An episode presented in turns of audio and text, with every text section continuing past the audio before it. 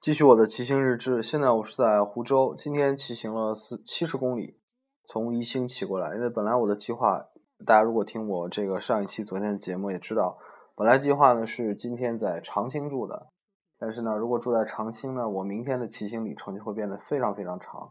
所以我既然这样的话，不如今天我就多骑点。所以今天我就骑到了湖州，一共七十公里。呃，从昨天晚上开始一直下到现在都是在下雨，所以今天我真的是洗了一个痛快，浑身都湿透了。然后呢，这个湖州我刚才搜了一下，附近还是有点景点，离我还不远呢，我就去逛一逛。明天想这个稍微晚点起，睡个懒觉。今天挺有意思，早晨我去，因为我这个一路骑行都要，就是出汗比较多嘛，所以说喝的都是那个盐汽水，比如说海之盐啊。所以说，有些小的超市它没有卖的，所以必须到大超市。今天早晨我问了一下我那个 Airbnb 的房东，呃，在宜兴哪里有卖这个？他说到一个叫大润发，呃，好像大荣发，呃，记不太清楚了，还是润发荣发，是一个大的一个超市。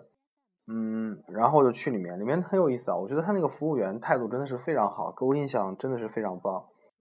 然后呢，我背这个大包啊，非常大的包。我的所有的像蜗牛的壳一样，所有的行李全在里面。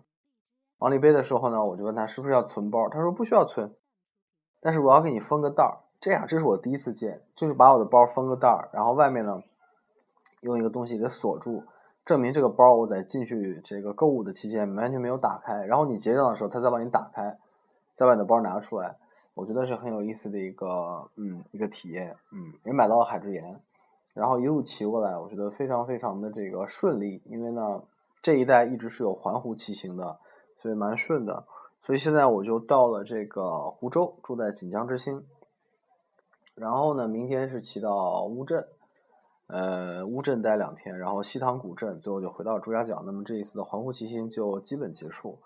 但是骑到今天，我这个环湖骑行的这个大头，就是最难的里程，也就结束了。剩下的乌镇啊、西塘古镇啊、回朱家角，基本上都不是什么太有挑战的事情了。今天是最长的一次，所以在这个意义上说，环湖骑行今天就这个呃基本结束。啊，想一想，真是已经开始怀念了。好，今天先这样。